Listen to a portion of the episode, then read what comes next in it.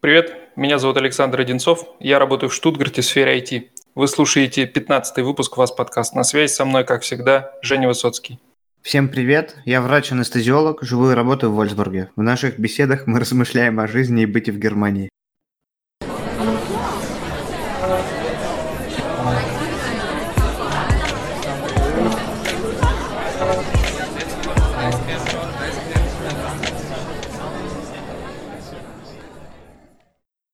На этой неделе с опозданием мы записываем наш выпуск, поскольку неделя была сложная и у меня, и у Жени.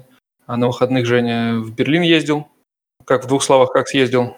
Да мы, наша поездка в Берлин, она всегда наполовину проходит в Берлине, наполовину в Потсдаме, который лично для меня это как район Берлина, как его часть неотъемлемая. Хоть это две разных федеральных единицы, федер... ну, земли даже, в принципе. Там и расстояние, в принципе, приличное. Не 20 что, километров, нет. Ну, нет. 20 километров это... Пешком не дойдешь, так скажем.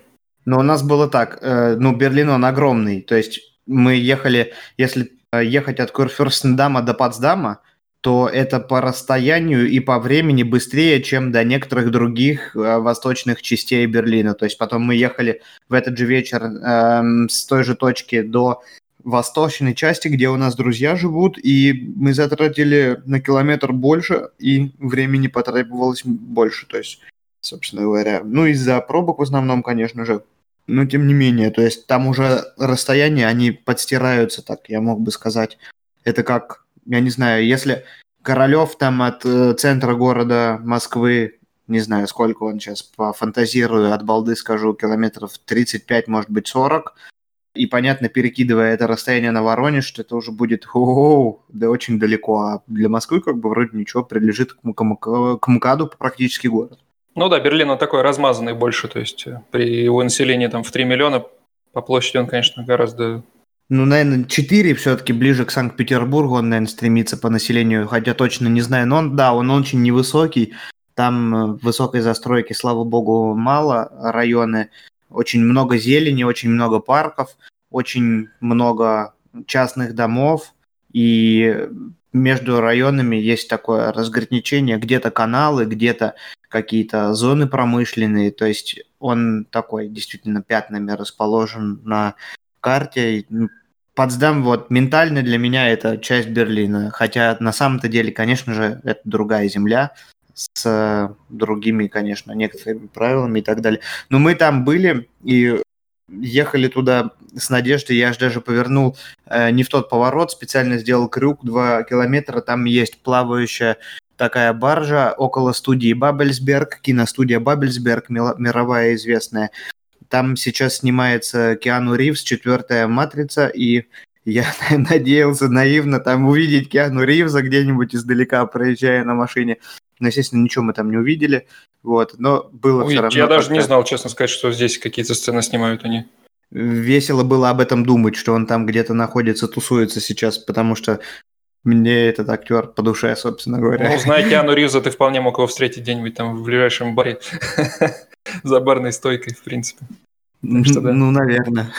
А так, Берлин, как всегда, э, великолепен, особенно в это время года, особенно с отсутствующими этими тоннами туристов в центре города, особенно в выходные дни. Время проводить там, наверное, никогда не надоест. Как же похорошел Берлин при пандемии, да? Ну, мы, конечно, таких э, глобальных путешествий тут не совершали. Съездили только в ближайший городок э, к Штутгарту. А тут вообще вокруг Штутгарта очень много, вообще во всей нашей земле очень много мелких таких городов, как их называют, с, города с открытки. Такие вот полностью фахверховые здания с центральной площадью рыночной. В общем, все примерно одинаково выглядят, все примерно одинаково милые, красивые городки. В каком же городе вы были? Э, Вайблинген. Его тоже можно смело назвать э, районом Штутгарта, потому что он буквально в одной станции от городской черты находится. То есть вот как заканчивается первая зона тарифная, э, которая действует внутри самого Штутгарта, как раз буквально следующая станция – этот городок. Там многие, кстати, там снимают жилье, потому что там его, наверное, попроще найти, чем в пределах э, городской черты. Вот, но посмотреть там нормально не удалось, потому что как-то неудачно мы поехали, и дочка не в настроении была. В общем, мы там буквально полтора часа погуляли. Но в любом случае такая возможность э, сменить обстановку, пусть это и вблизи от того города, где мы живем, но в любом случае приятнее погулять даже час или полтора в каком-то парке э, в другом городе, где ты не бываешь каждый день. И как-то это все-таки так развеивает немного. Из интересных событий буквально сегодня получил имейл от, э, не поверите, коллекторского агентства. Э, честно сказать, очень удивился, потому что со всеми долгами, которые мы здесь уже были, я расплатился, и казалось бы, с чего бы вдруг. И письмо-то такое неприметное пришло, оно в Gmail попало в раздел оповещения, если внимательно не разглядывать и не поймешь, что это вообще-то важное, важное письмо. Когда я немножечко потратил времени, чтобы разобраться вообще, о чем идет речь, то оказалось, что речь идет о том, что телефонная компания, которая, у которой у меня была сим-карта приобретена. Причем эта сим-карта уже э, давным-давно закрыта, э, и, собственно, договор с ними уже расторгнут. Эта телефонная компания не смогла в одном из месяцев прошлой осенью списать с меня оплату за обслуживание телефона. И после этого по-тихому про это все умолчала, и через полгода после этого происшествия передала все это добро э, в коллекторское агентство, которое должно теперь с меня это все э, списать, просить меня, значит, заплатить. Причем сумма, которую хотят получить с меня в качестве компенсации за обработку этого всего дела и всех вот этих вот дополнительных оплат, она раза в три больше, чем на самом деле там, там речь идет о буквально там 10-15 евро, которые изначально я не оплатил. Поэтому история довольно странная, и вообще, почитав кучу статей в интернете, я пришел к выводу, что все-таки здесь можно, наверное, побороться за свои деньги. Ну и в любом случае, в принципе, сумма, наверное, небольшая, и три из трех человек, у которых я спросил на этот счет, что бы они сделали на моем месте, э, все ответили, да и заплати просто и забей. Ты, кстати, тоже, Жень. Но как-то мне на самом деле не совсем это нравится платить ни за что, потому что по каким-то техническим причинам, в принципе, такое может с любым случиться, что в какой-то момент с тебя там какую-то сумму не смогут списать за что-то, там, неважно, 5, 10, 15, 100 евро. И по-тихому про это все умолчать, не напомнить. И в целом потом после этого еще полгода я пользовался этой сим-картой, и с меня прекрасно списывали, когда я уже сменил э, счет. И, в общем, все это довольно мутно, поэтому для начала попробую попробую написать им какие-нибудь письма по шаблонам, найденным в интернете. Вот, а потом, если что, заплачу. По крайней мере, не так обидно будет. У меня была такая ситуация уже один раз, ну, не такая, но схожая, когда я абсолютно случайно попался на, в общем, безбилетном проезде. Причем билет-то у меня был на самом деле, просто куплен он был уже после того, как я сел в поезд и через интернет. В общем, контролеры в общественном транспорте в Германии, они неумолимы, и если билет был куплен после посадки в общественный транспорт, или если какие-то другие у них подозрения, в общем, в первую очередь они сразу выписывают штраф, и дальше уже ты можешь, э, они тебе дают э, имейл, на который ты можешь писать э, письма свои, какие-то несогласия и все прочее. Но штраф тебе выписывают прям в первую очередь, и с этим ты никак уже не поспоришь. В общем, этот, этот штраф я пытался тоже как-то там оспорить, писал письмо. Штраф, в принципе, значительный, 60 евро за безбилетный проезд э, по, го- по городу получается. И мне ответили, что нет, к сожалению, вам надо заплатить. Ваши аргументы тут не актуальны. Ну и как-то мне было попроще в таком случае заплатить. Ну, как бы я сделал все, что мог уже. и тут...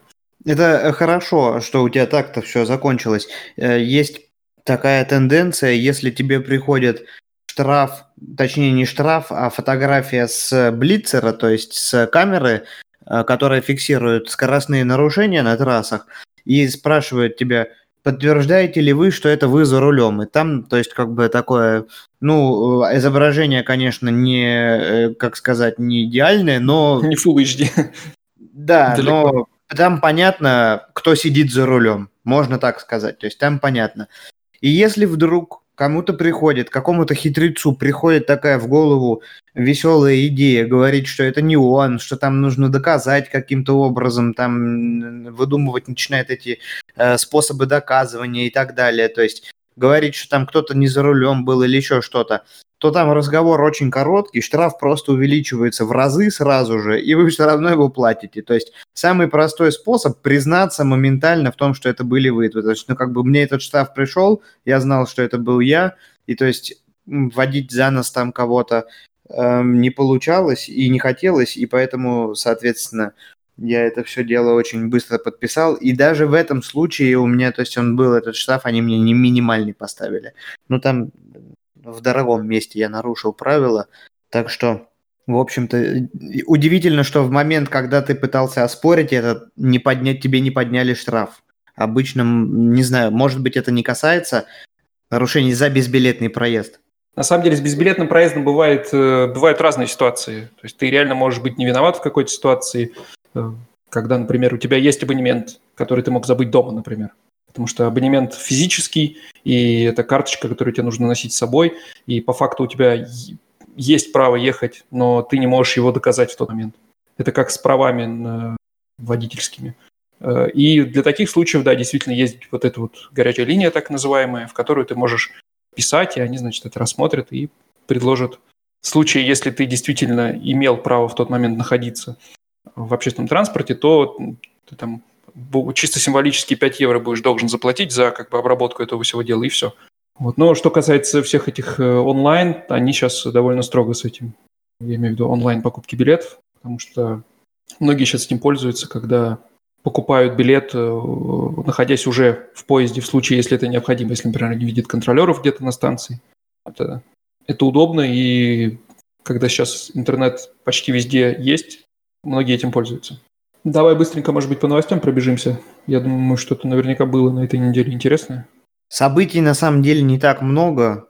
Почему-то хочется сказать, что рабочие будни в больнице практически вернулись на состояние, как будто бы вот этой короны и не было. Некоторые дни, как минимум, кажется, что хочется так сказать.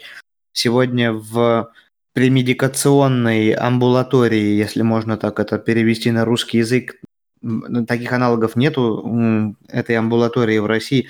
Это кабинеты, где сидят анестезиологи, которые готовят пациентов к наркозам, то есть беседуют, общаются, обсуждают, какие должны быть назначены а, обследования дальнейшие и так далее. Сегодня был просто шаром покати. Огромное количество пациентов ворчали так же, как будто год назад примерно. Было даже немного весело, если год назад я из-за этого переживал очень там сильно и думал, ой, как же так они все ждут, а сейчас, сейчас они ворчат, все стоят 14 человек в очереди. А на душе тепло от этого, да? На два врача, да, на душе тепло, потому что думаю, ну вот, вернулось то время. Ну, в общем-то, да, сегодня было довольно, так сказать, в спортивном режиме провели мы этот день, но практически все успели, очень неплохо передали смену с 30-минутным но опозданием, но это не страшно по той нагрузке, которая была. Важный вопрос, успел ли ты сегодня пообедать? Пообедать я сегодня успел на скаку, но у меня вышло так, что я забыл э, кошелек, наличные деньги, а на карточке, на своей мультифункционной, нам при трудоустройстве выдают такую карточку с чипом, которая открывает запрограммированные для меня двери, но в нашем отделении анестезиология мы же ответственные за внутриклиническую реанимацию, в том числе во многих отделениях, то есть если кто-то умирает, и у нас э, есть доступ практически ко всем дверям. И там же еще счет в нашем кафе, которое внизу. И он у меня, этот счет не был пополнен, и наличные деньги я забыл. Я сегодня пять минут потратил в бегах на заем денег у коллег, потом э, нашел кого-то, у кого были наличные, потому что у всех были только карточки. Я уже готов был идти снимать с комиссии, потому что был очень уставший и злой был готов снимать с комиссии, с кредитки, но меня спасли. Собственно, дальше я по-быстрому, как удав, проглотил эту еду и побежал наверх, назад, и как-то там все, в общем-то, управилось, слава богу. А так, план таков, что сейчас все эти мероприятия, все в общем-то, как-то будут, возможно, разрешаться с сентября месяца, я имею в виду с большим скоплением людей, но все, тем не менее, висит в воздухе эта тема с тем, что придет вторая волна, ее, мол, не миновать. Ну, видно будет, там, как получится. В курилках э, рассуждаете на этот счет с коллегами? Я, не, я последнее время не, вза, не завсегдатый в курилках, но за кофе, за чашкой кофе в ординаторской на эту тему, если вдруг кто заведет эту э, злободневную тему, которая уже всем вот тут вот сидит, то обсуждают, да. Поэтому... Потому что мои коллеги, которые из немедицинского сообщества, они, собственно, э, на этот счет и, в принципе, и не думали, и не думают. Э, по поводу какой-то там второй волны. В общем, для них все уже закончилось. И они ну, у нас... Сейчас ждут, не дождутся, когда, наконец, э, на 100% садики откроют, потому что сейчас они открыты, но пока что очень ограничены. Э, там, где-то 50%, где-то там 70% принимают детей. В общем, для них это все пока только... Ну, я думаю, мы бы тоже эту тему не обсуждали, если бы она нас э, как-нибудь не угрожала нам в ближайшем будущем своими какими-то последствиями, поэтому ее обсуждают все сто, только с той точки зрения, в каком русле будет проходить наш рабочий э, день, в том, в котором нам хотелось бы, или вот в, в этом, так сказать, странном странном виде, да, с этими костюмами и с этими пациентами, которых нужно лечить. Поживем увидим. Сейчас, конечно, в первую очередь интересует меня лично, когда границы откроют, конкретно с Россией. Потому что Россия вроде бы с, буквально там с 15 числа собирается с Германией открыть. Другой вопрос, что Германия не очень-то собирается с Россией открывать. Но э, эту тему, насколько я знаю, Евросоюз будет пересматривать там регулярно. Поэтому, возможно, возможно, до конца лета еще и откроют границы. Но ну, тут тебе, в принципе, опасаться нечего, потому что если у тебя home office, то ты самое страшное, что тебе, что тебе грозит, это по приезду из России тебе нужно будет отсидеться две недели в карантине, то есть дома, то есть там, где у тебя home office, и ты можешь продолжать работать. Здесь ситуация у тех, у кого невозможен office, такова, что нужно сидеть две недели в карантине. Но одна у нас коллега предложила такую веселую идею, ее все сразу, так сказать, на ус намотали. Она сказала, я поеду в любом случае, у меня муж в Италии, и мы поедем в Италию к родственникам, а когда я приеду, я сделаю за свои деньги мазок из Зева, докажу всем, что у меня нет никакой короны, и если у меня ее в действительности не будет, то я выйду на работу и за свой счет не буду сидеть э, в карантине, потому что у нас сейчас работодатель сказал так, люди, которые едут в, так, в области, которые дефинируются э, институтом Коха как потенциально опасные, если туда люди едут, несмотря на предупреждение, то они обязаны отсидеть в карантине, а работодатель говорит так, мы не будем вам оплачивать, если вы лезете сами на рожон, ну, оплачиваете что? сами себе. Можно сделать этот мазок и, доказав всем, что ты чист, начать работать. Ну, мазок стоит каких-то денег, я точно не знаю сколько, что-то говорили, э, речь шла о каких-то 100 евро. Неприятно, конечно, удорожает и без того не дешевый, скорее всего, в это время отпуск, но тем не менее лучше, чем ничего. А ты в Россию можешь хоть сейчас. Может быть, это не будет самый удобный для тебя рейс. Может, это будет через какие-то окольные страны и города, но вполне себе это осуществимое дело. Ну, там тоже вопрос, э, что в России тебя могут посадить потом на две недели, когда ты прилетишь туда. Ну, работа из хоум-офиса.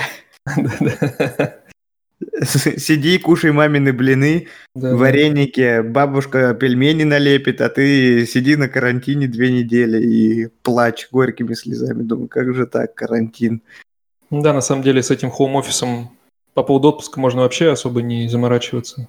Мы планируем там тоже осенью поехать куда-нибудь еще на море. Может, на Майорку, может, еще куда-то. И вполне, если все это до тех пор продлится, вполне можно сверху к этому еще недельку хоум-офиса там накинуть и если интернет позволит, то без проблем оттуда работать. Грядут политические выборы в Германии и в России. Вовсю к ним уже готовятся здесь. И в 2021 году, в октябре, будет выбран новый канцлер в Германии. И активно очень идет борьба уже на этих этапах. Как правило, она начинается в октябре 2021 года должно быть уже примерно понятно, кто будет и у кого какие карты в руках. А вот сейчас непосредственно в эту пандемию и как выходить из последствий этой пандемии сейчас решается, у кого какие к тому моменту будут карты на руках. Ну, я так понимаю, у Меркель все меньше и меньше шансов, судя по, судя по настроениям в обществе, то, что я слышал от э, коллег, знакомых. Ну, опять же, мы никогда это так прямо не обсуждали, но когда к слову приходилось. Ну, Меркель, она же ставленница ЦДУ. Здесь нужно говорить тогда уже, если не про, не про человека, а про партию, которая будет выставлять своего кандидата. И таким образом можно сказать, что сейчас эти настроения, все, которые происходят в обществе, они должны уметь угадываться, они должны быть угаданы правящей партией для того, чтобы набрать себе наибольшее количество избирателей. Этим многие занимаются, и в некоторых, в некоторых местах это опускается до популизма, в некоторых местах это в действительности рациональные э, законы, но для этого можно, конечно, выделить отдельный э, выпуск и обсудить тему того, как здесь происходят эти выборы, что какие, э, каким образом принимают в них участие разные стороны и как. Ну да, там же на самом деле еще важно, какие партии в какие коалиции потом объединятся, потому что часто бывает, Безусловно. что вы там же выигрыш, выигравшая партия одна мало чего может сделать, и важно, с кем она заключит э, соглашение о том, чтобы дальше работать вместе в одном направлении. Да, это, э, безусловно, очень важный фактор, в том числе и важно еще то, у кого есть рычаги влияния на прессу, потому что пресса формирует общественное мнение в разных регионах, и оно может быть кардинально разным, несмотря на то, что города друг от друга могут быть абсолютно недалеко.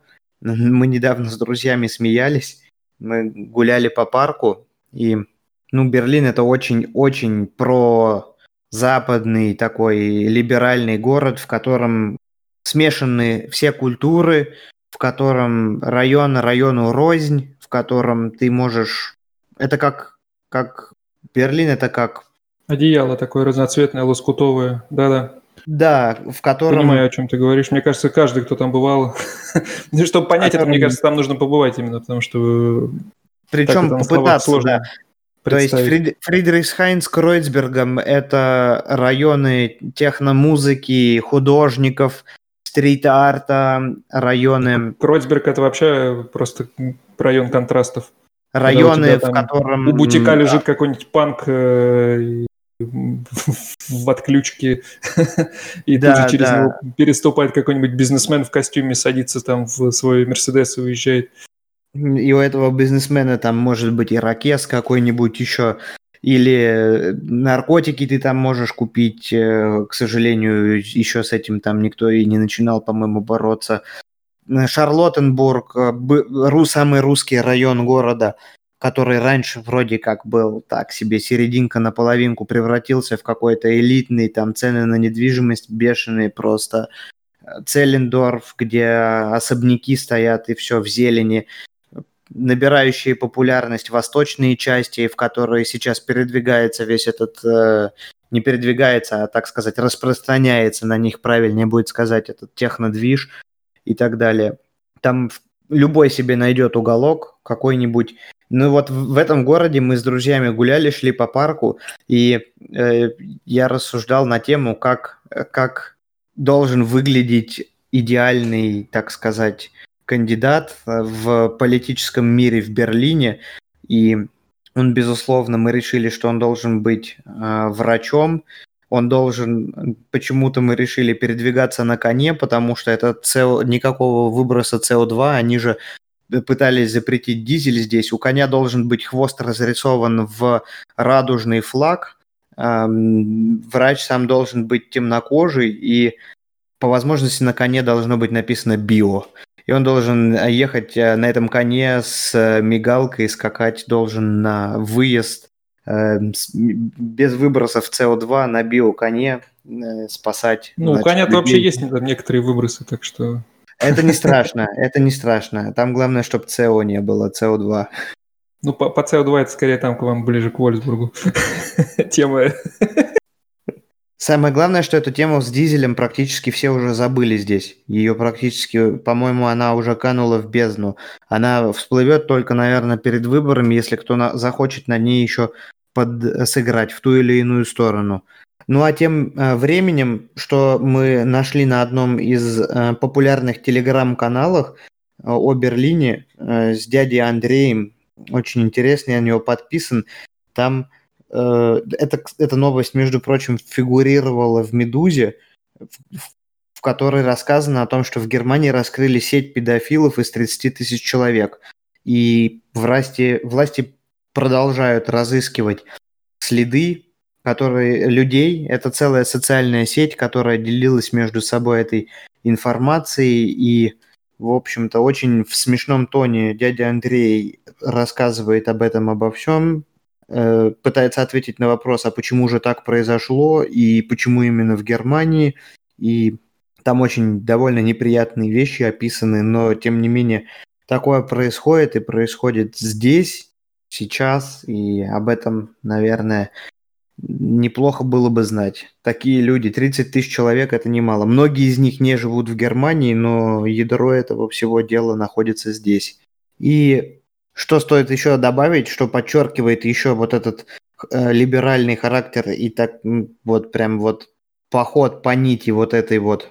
Какая новость в очередной раз ставит жирную точку в том, что Берлин, в Берлине все настроения сходятся в, к одному, после протестов в Америке эм, поднялся вопрос о том, что была станция метро, которая переводилась как э, улица Мавров, Моренштрассе, и очень многие люди уже предлагали ее поменять, потому что раньше так называли темнокожих людей, э, и сегодня у многих это слово относится к категории табу, наряду с интернациональным словом на Западе, которое запрещено, а у нас не, не у нас это не является каким-то оскорблением слово негр, ну, соответственно, они начинают уже сейчас думать, как переименовать эту улицу, и, скорее всего, переименуют ее в улицу Глинки, Глинка Штрассе, потому что так толерантнее. Были предложения еще переименовать ее в Мёренштрассе, Морковную улицу, но это больше носило э, характер шуточный, чем исторический. А вот Глинка, что-то его, видимо, связывало с этой улицей, и, скорее всего, это будет в ближайшее Ты берешь время любую, любую, любую ближайшую улицу к этой станции и называешь таким образом. В принципе, не проблема. Вопрос только в том, что саму-то улицу так и оставят с тем же самым названием. Речь идет только о станции метро. Хороший вопрос. Об этом я, кстати, даже не подумал. Может быть, улицы такой уже давно не существует, или ее переименовали, а станция метро исторически просто осталась? Я этим вопросом не задавался. Нет, нет, улица есть. Я, я читал про это тоже как раз. Э, улица есть и остается, ее переименовывать не собираются. Речь идет только о станции метро.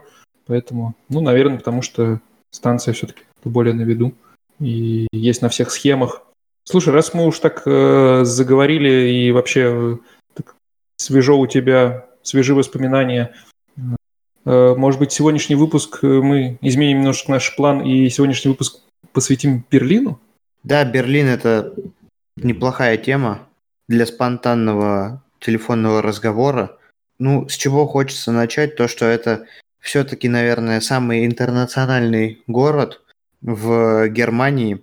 Это самая крупная агломерация, как по размеру, так и по плотности населения. Формировалась она долгое-долгое время из разных народов, из разных, в том числе немецких народов и те, которые приехали позже туда. Самая крупная агломерат, самая крупная община турков находится в Берлине, потому что после Второй мировой войны они приехали восстанавливать город, восточную часть, и остались там и ну, задержались там надолго. Ну Порядка... да, с 60-х годов, по сути, это уже коренные берлинцы. По сути своей, да. То есть есть даже песня, которая... поколениях. Песня, которая негласно считается гимном Берлина, в которой поется, даже если ты не из Германии, все равно можешь сказать, что ты э, берлинец, то вот это, то есть, эта фраза про Берлин там так и поется. Ну, ну да, это в том числе является такой некой отсылкой, наверное, к э, знаменитой речи Кеннеди, когда он там в 60-х годах в Западном Берлине э, выступал и сказал, значит, что он берлинер. Это означало, что он свободный человек. Ну, возвращаясь к различным группам населения, которые там проживают, из них, по данным переписи 2017 года, около 100 тысяч турков, около 3 миллионов самих немцев, так как 20 километров и ты уже находишься в Польше, то там также 57 тысяч поляков, много сирийцев, итальянцев, болгар, румын, русских, сербов, французов, американцев, вьетнамцев, бесконечное количество можно дальше перечислять, но суть в том, что в этом городе, если ты в летний период находишься в центре, то по-немецки английская речь практически из каждых уголков. По-немецки ты будешь слышать не более чем в 50% случаев э, мимо проходящих людей. И... В этом, кстати, отличие для айтишников, которые ищут работу в Германии. В Берлине подавляющее большинство вакансий позволяют работать без знания немецкого языка. Ну, не то чтобы подавляющее, но, скажем так, их гораздо больше, чем во всей остальной Германии. И когда человек ищет работу, и когда человек ищет работу без знания немецкого, то чаще всего э, он ее находит в Берлине, потому что там много стартапов, много международных компаний, в которых часто бывает, что вполне нормальная ситуация, что в компании вообще ни одного немца не работает, никто по-немецки не говорит. Это вполне обычная ситуация для какой-нибудь IT-фирмы, расположенной в Берлине.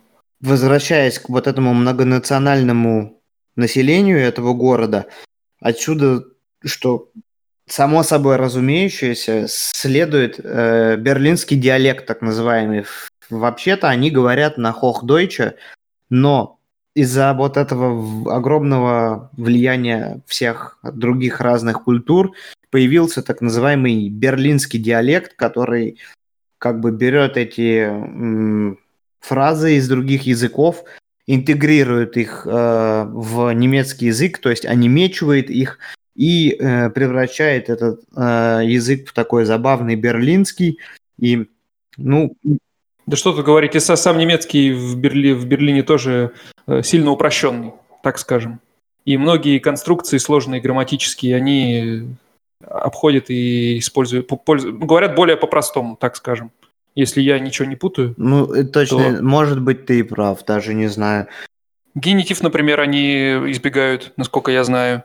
И частенько Это говорят и в Нижней Саксонии избегают. Э, Поэтому... Нижняя Саксония и Ганновер, родина Хохдойча, здесь точно так же избегает. Это в целом тенденция, я думаю, по Германии. Но э, в Берлине в связи с вот этим вот большим количеством разных национальностей людей присутствует огромное количество религиозных центров и огромное... Ты можешь есть всю еду, всю кухню мира можно попробовать в одном городе, ходи только от одного райончика к другому. Я вот сейчас задумался, на самом деле э, не могу, мне в голову вообще не приходит, какой еще есть аналогичный город в мире, э, такой же многокультурный, многонациональный. Может быть, какой-нибудь Нью-Йорк разве что. И то, ну, про Нью-Йорк мне сложно судить, я там не был и не видел своими глазами. Э, но из тех городов, что я был, в том числе и различных столиц, Берлин, конечно, поражает своей своим вот этим вот культурным и национальным охватом. Более того, в Берлине сразу бросается в глаза э, то, что переезжая из района в район, буквально 3-5 километров э, ты попадаешь как будто бы в другой город. И первое время это очень удивляет, потому что ты выходишь на одной станции метро, видишь э, вокруг одни декорации, проезжаешь э, две станции, две-три станции в какую-то сторону, выходишь и видишь э, и видишь абсолютно другие декорации. И здесь речь не только там об архитектуре, о, о каком-то благоустройстве, но и о общем таком вот ощущении. Что, скорее всего, связано с многолетним его разделением стеной и разделением этих двух культур – восточной европейской ГДР и западноевропейской ФРГ. Безусловно, это неизгладимое впечатление для всех тех людей, которые туда попадают, в этот город. Обязательно просто к посещению музея Берлинской стены, в котором представлены, то есть там обязательно надо надеть наушники и послушать, каким образом люди перебирались через стену, что ими двигало, почему они это делали, как раз, разлучались семьи, как эм, вот эта история, как поезд ехал просто подземный метро, и его остановили и сказали, все, теперь э, поезд дальше не едет, потому что там западный Берлин, мы разворачиваем. То есть вагоны, люди ехали кто на работу, кто к своим родственникам, кто куда. И это очень-очень впечатляет. Об этом огромное количество информации, конечно же, как в интернете, но сам музей, он, безусловно, стоит к посещению. Это огромная телевышка. Кстати, на этот счет э, рекомендуем вам послушать наш выпуск про восточные и западных немцев. По-моему, мы отлично это все рассказали и не будем скромничать. Рекомендуем к прослушиванию, если еще не слушали. Это телевизионная вышка, которая возвышается своим громадным этим, как булава над городом, в котором, кстати говоря, в этом шаре, который крутится вокруг своей оси, находится ресторан, и сидя у окна за час вы будете у вас будет так обзор на весь город, потому что само помещение крутится, и вы будете просто видеть достопримечательности. Когда мимо какой-то определенный э, будете, так сказать, в этой кабине, она будет прокручиваться, то там будет на стекле подписано, что вы сейчас видите и на что стоит обратить внимание. Мы там были в 2017 году, в мае, и если я не ошибаюсь, стоил 15 евро входной билет, и его тоже нужно заранее было онлайн бронировать через интернет. На человека 15 евро это стоило. И это вход, это без экскурсии, это просто вход в кафе. Плюс само, то есть, ну, ресторан сам, сколько он стоит. Ну, я слышал такую версию, что эту телевышку, она же стоит на стороне ГДР, и она построена восточным Берлином для того, э, чтобы западники чувствовали всю мощь восточного Берлина, и поэтому, возможно, и эта форма в виде булавы. Если хотите посмотреть, если вы вдруг уже были в Берлине и основные центральные улицы видели, то обязательно рекомендуем вам двух э, девчонок из Инстаграма. У них своя они... Как звучит, это две девчонки из Инстаграма.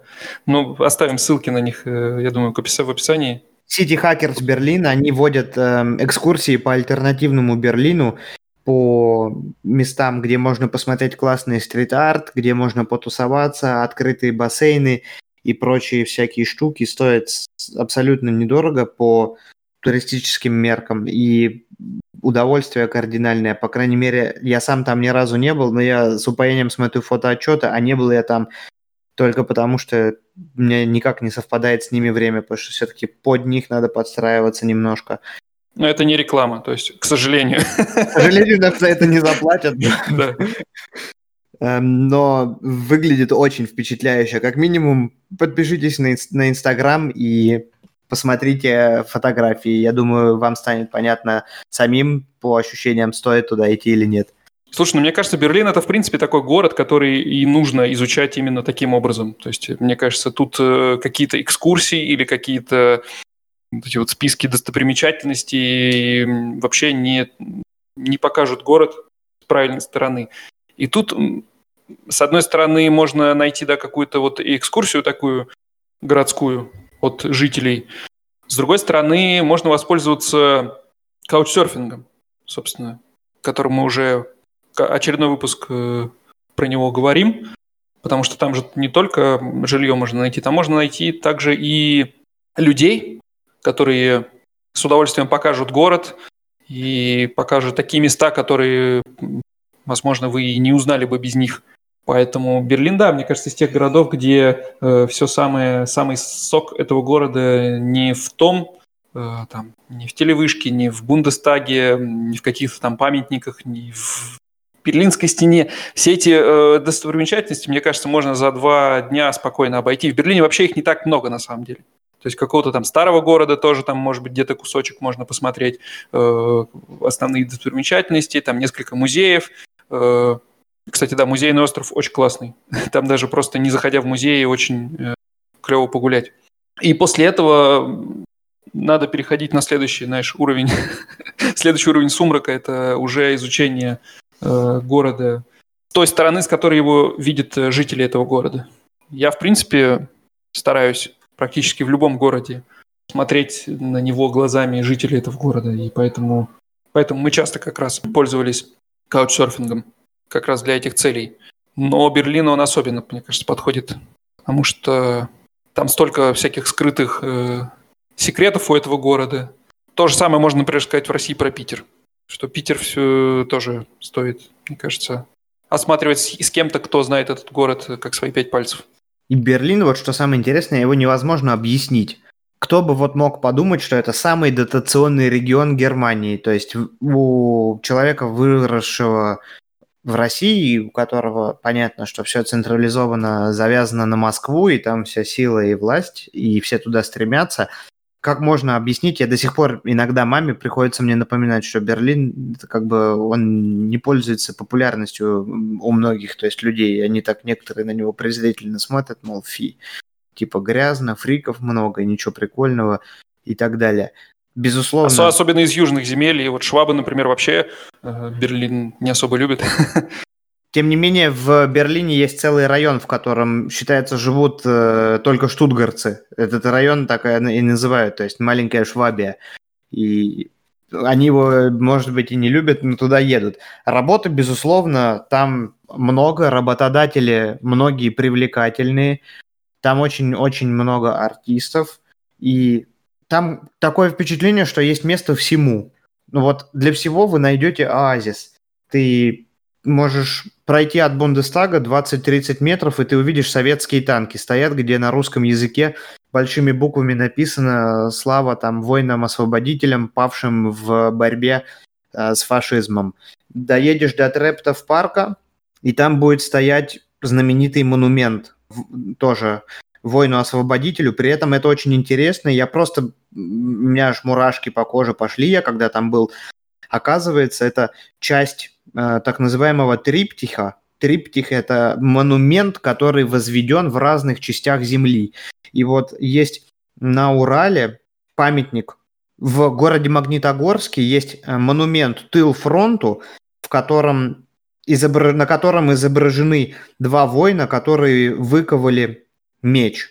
Э, меч, который Родина-мать в Волгограде подняла над э, головой, потому что, то есть, это то место, где были бои, то есть тыл фронту подарил оружие, э, на фронту его применили, и вот этот вот воин-освободитель, стоя, стоящий в Берлине, в Трептов парке, он держит на руках ребенка, у него меч опущен, то есть миссия завершена, и он держит на руках маленького мальчика немецкого, и меч этот опущен, и э, он так раскалывает символически немецкую свастику. И это огроменный парк в центре города. Ладно, нет, не в центре, но в районе таком очень, так сказать, Берлине, в принципе, центр это очень условно, мне кажется. Да, говорить. это очень условное есть понятие. Условный да. там Митте, который в любом городе, в каждом городе в Германии есть этот Митте. То есть это вот самый центр, э, где обычно вокзал расположен, э, центральные какие-то там э, центральные, может быть, центральный рынок, хотел сказать. Ну, в общем, исторический центр, так скажем. И в Берлине центр на этом, конечно, не оканчивается и простирается и на ближайшие районы.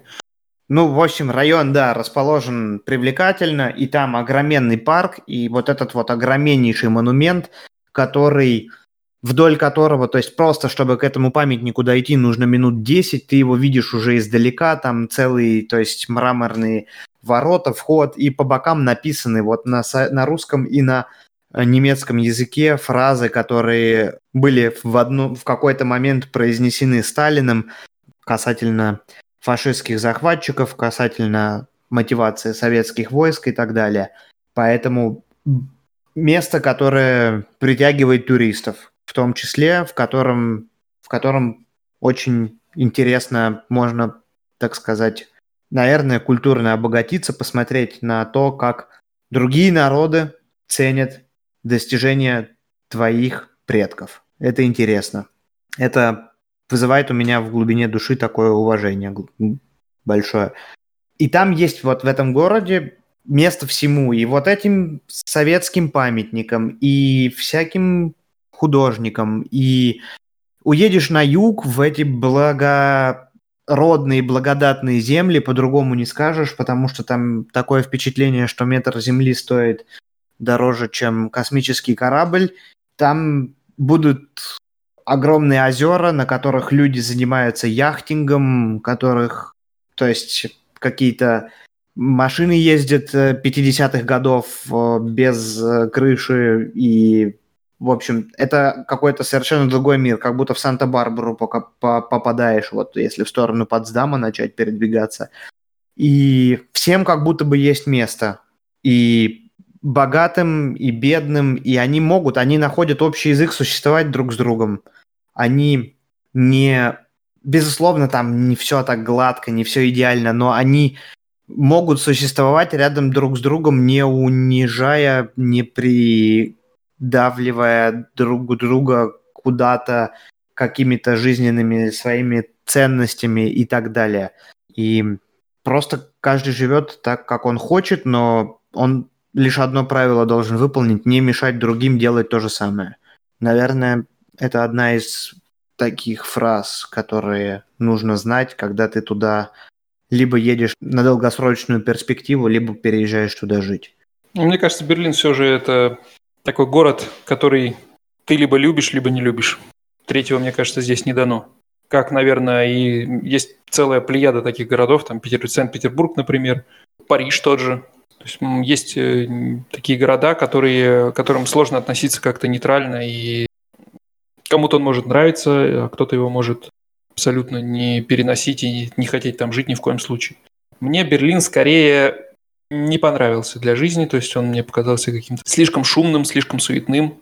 И, наверное, я бы там не хотел бы жить, но, опять же, сейчас я так говорю, может быть, поживя там какое-то время, ты к этому привыкнешь и полюбишь этот город. Соня, конечно, в восторге от него, и потому что там, конечно, раздолье архитектуры, и все скрытые архитектурные памятники ты очень долго не обойдешь. Да и, в принципе, да, наверное, для человека искусства этот город просто кладись. В принципе, для разработчика здесь много разных стартапов. В Берлине вообще больше всего стартапов. В сравнении со всей Германией. Тут, наверное, соперничать может только Мюнхен и Гамбург с ним. Там очень много инкубаторов, связанных э, как раз с IT и куча инвесторов, которые дают финансирование как раз для всяких инноваций. Ну, там в том числе много и крупных фирм, естественно, есть и банки различные, и штаб-квартиры многих крупных немецких интерпрайзов там расположены. Поэтому, да, действительно, вакансий там много. И плюсом, как я уже говорил, будет то, что в Берлине проще найти работу без знания немецкого языка, зная только английский. Насчет того, что город шумный, сразу хочется спорить. Вот, вот, вот, вернулись вчера вечером. И гуляя по одному из районов, там, где друзья квартиру купили, э, друг хвастался, что послушай, только послушай. И мы шли, и в действительности не было ни звука, кроме пения птиц. То есть он очень разношерстный, если ты в пределах своего района организовал свою жизнь, то он будет для тебя очень тихим И можно сказать даже без пробок. Можно, если подгадать, где жить. Если не покупать квартиру, не влазить в 30-летнюю ипотеку, но это другая история. А что касается вот этого вот всей разношерстности, здесь есть и плюсы, и минусы, безусловно, но в том числе, как вот когда мы с тобой обсуждали, зачем люди едут в отпуск, да принципиальный вопрос, там на море это съездить или посмотреть другие какие-то города и точки, как турист, или там заняться активностями какими-то физическими. Суть-то в том, чтобы отвлечь свою голову от э, ежедневной рутины. И Берлин это город, который позволяет тебе, не уезжая на многие сотни километров от того места, где ты находишься, отвлекаться практически ежедневно, отвлекать свою голову от той рутины, в которой ты находишься. Именно то, что многих туда привлекает. То есть можно не быть артистом, но можно, будучи там врачом или программистом, пользоваться теми штуками, которые творят там артисты лишь для того, чтобы перестраивать себя на какой-то новый лад, на новую волну. Я этим городом пользуюсь исключительно в этих корыстных целях, он мне всегда помогает.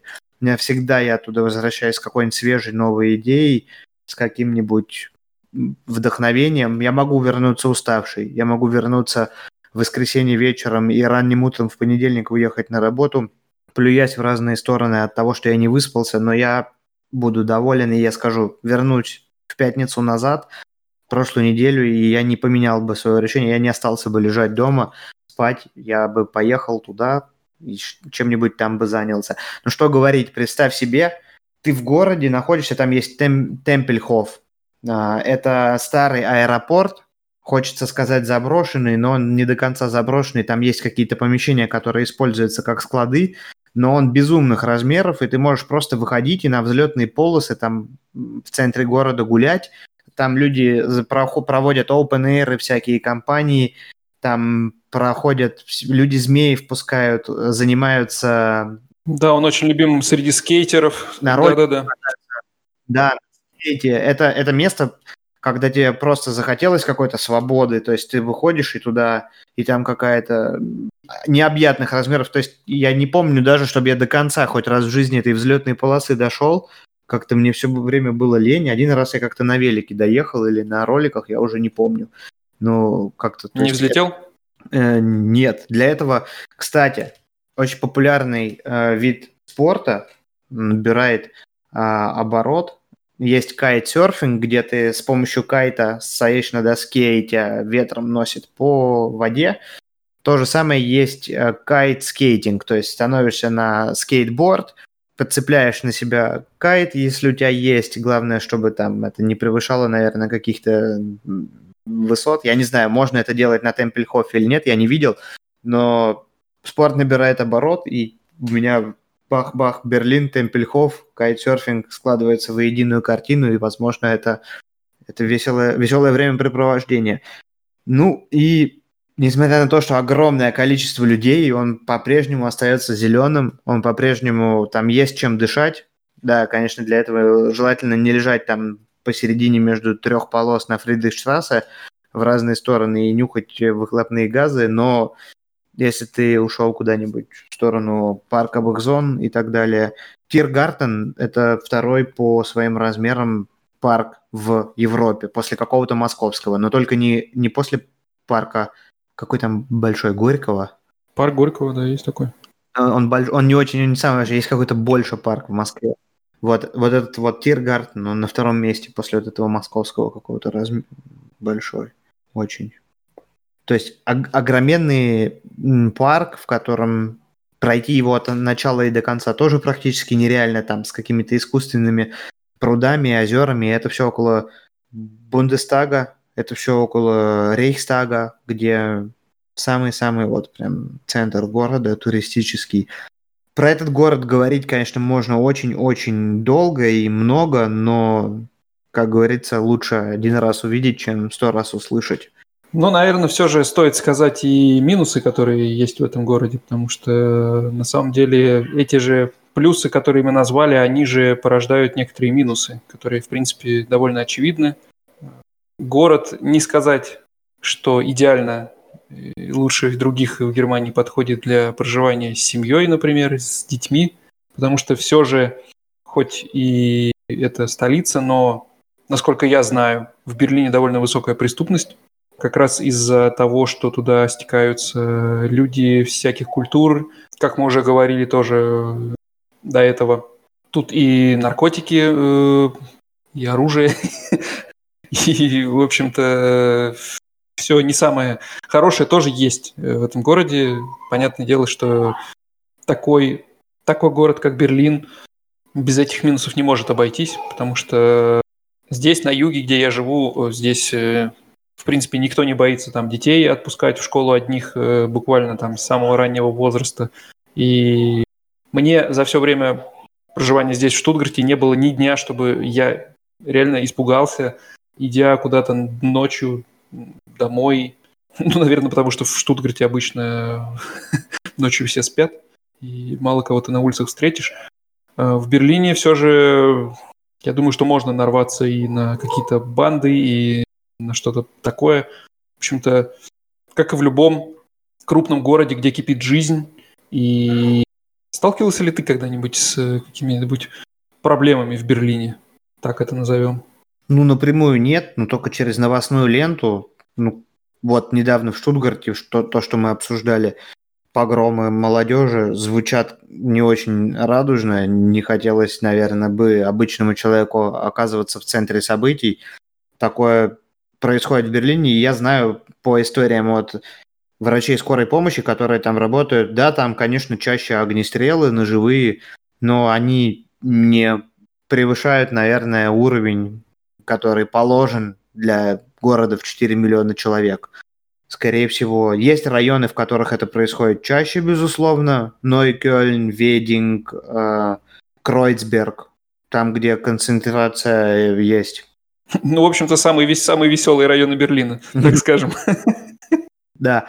А так в остальных, то есть нормально. Я так не могу сказать, что прям что-то такое за рамки выходящее. То есть, ну, нужно считаться с тем, что, безусловно, да, там, там будет повеселее, чем, я не знаю, наверное, в, студенч... в студенческом городке Геттинген или э, Бамберг, откуда откуда ведет свой блог Валя.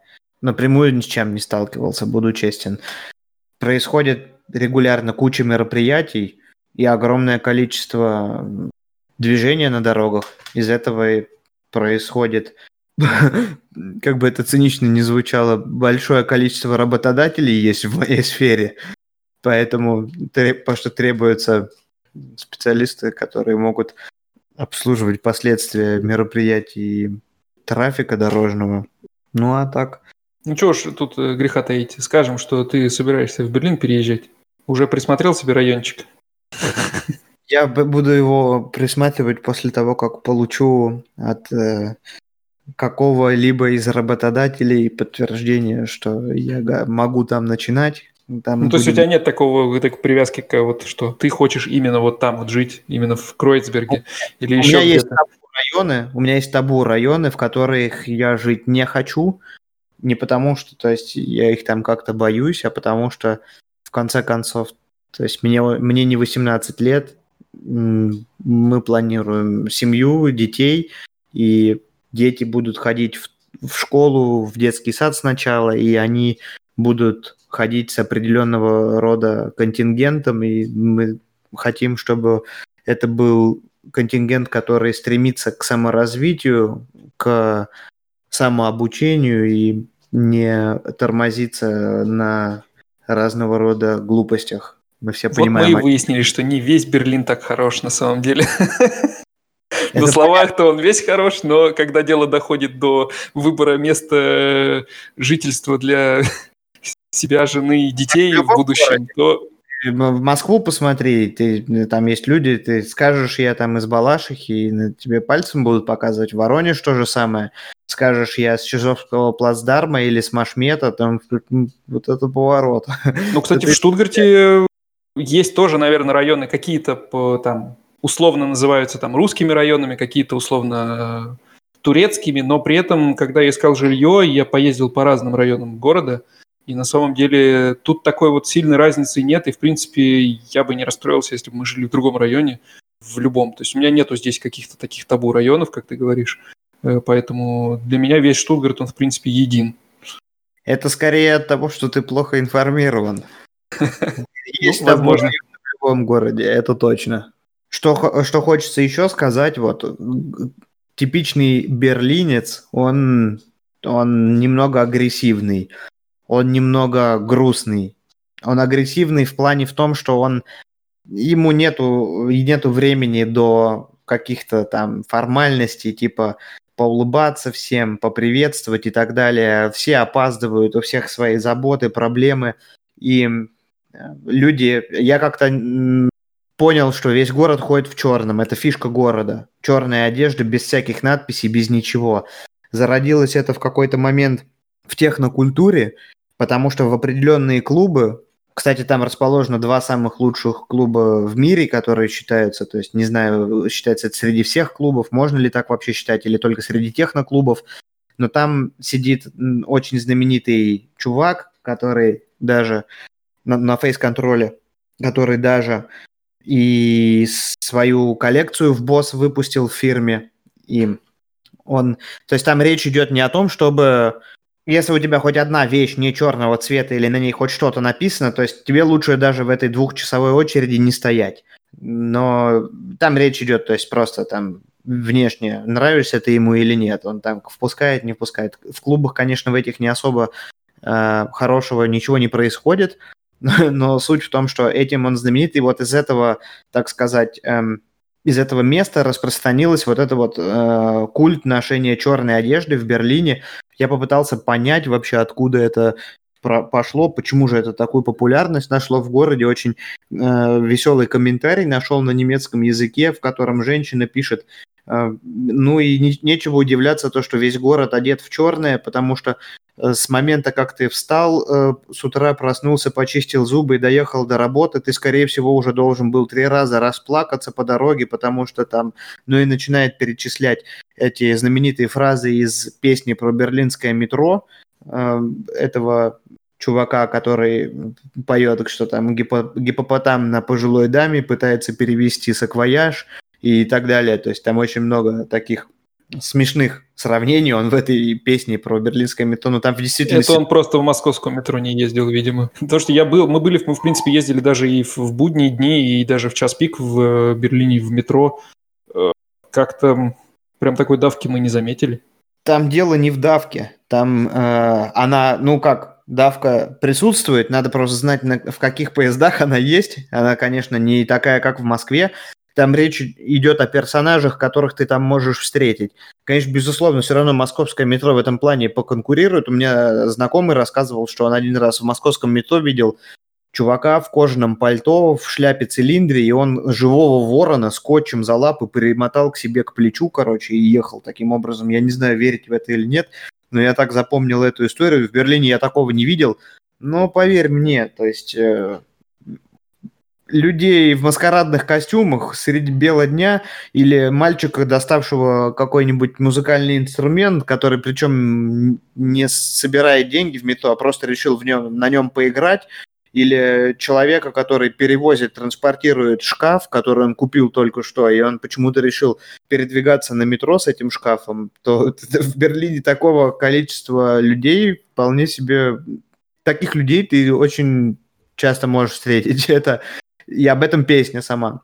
Ну и, в общем, суть в том, что, безусловно, то есть он в серых этих потоках между районами, он недружелюбный город, но без всякого такого снобизма. То есть, если кто-то реально попадает в беду, то ему помогают, стараются помочь и очень не любят задавак таких, э, знаешь, как не любят декаданс, вот этот вот э, разницу разрыва классов. Я был, бывал, когда в университетской клинике, там в Шарите на практике, часто приходилось видеть э, госслужащих э, с нашей стороны российской, которые приезжали и думали, что они вот будут там не э, вылечены, а обслужены.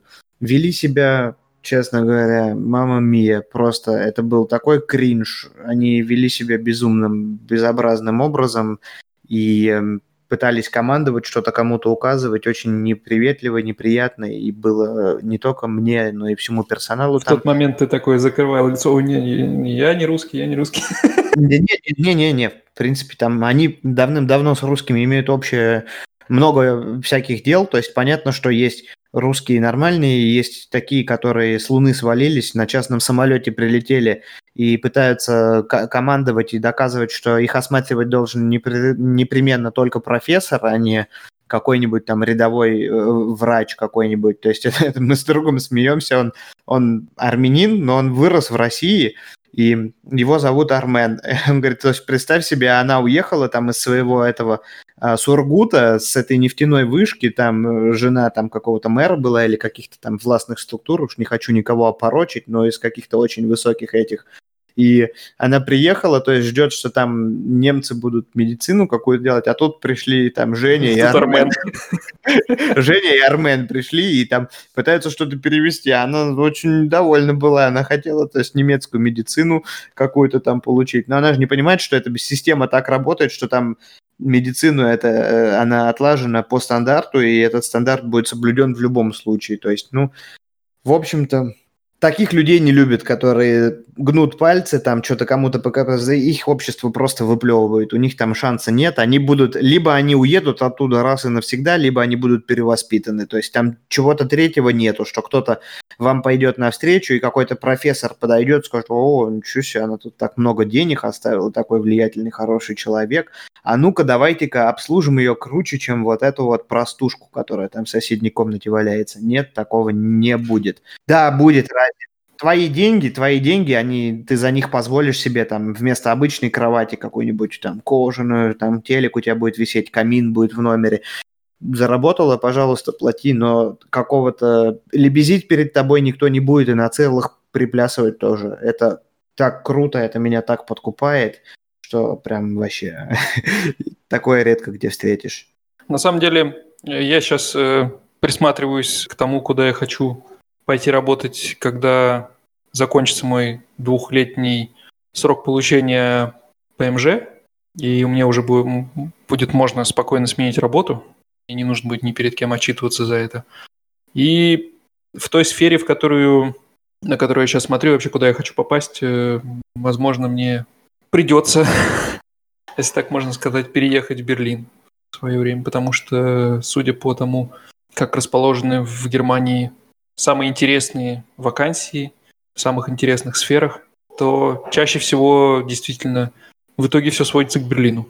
Но резюмируя, можем сказать, приезжайте все в Берлин, отличный город, и побывать здесь точно стоит.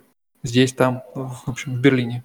Стоит еще упомянуть, наверное, перед тем, как все это плавно мы сведем к концу этот эфир, о войне между автолюбителями и велосипедистами которых, у которых, у вторых, там гораздо больше прав, вся инфраструктура для них сделана, и они ездят как хотят, реально. Они, но если их кто-нибудь не поймает, конечно, безусловно, за нарушение правил велосипедисту там очень строго к ним придираются. Если здесь в Вольсбурге все наоборот стремятся, чтобы ты сел на велик, перестал ездить на машине, и на какое-то нарушение еще полицейский закроет глаза, то там нет. Там это, я не знаю, наверное, как в Голландии, наверное, или сравнимо, сопоставимо с Голландией, количество велосипедов на душу населения. Передвигаться на работу с работы это очень удобно, развивает тебя в физическом плане и бесплатно. И будь аккуратен. Столько неотложных случаев с велосипедными людьми, которые там происходят ежедневно, я нигде еще не видел, и, наверное, их нигде в Германии столько не происходит. Поэтому... Короче, интересная работа, интересная работа для анестезиолога и реаниматолога. Куча разных случаев. Огнестрельные, ножевые, велосипедные. Хочу туда. Э, нет, я все к тому, что продумать надо четко, на чем будешь двигаться. Не забывать, что велосипедист там будет более прав, чем ты, а водитель автомобиля. А если ты велосипедист, то повтори правила – посмотри, как передвигаться, постарайся все-таки надеть на голову шлем и, и хватит. Думай о защите просто. А, я не знаю, что еще сказать. Едь, смотри. А, наш случайный слушатель этот город. Будет весело.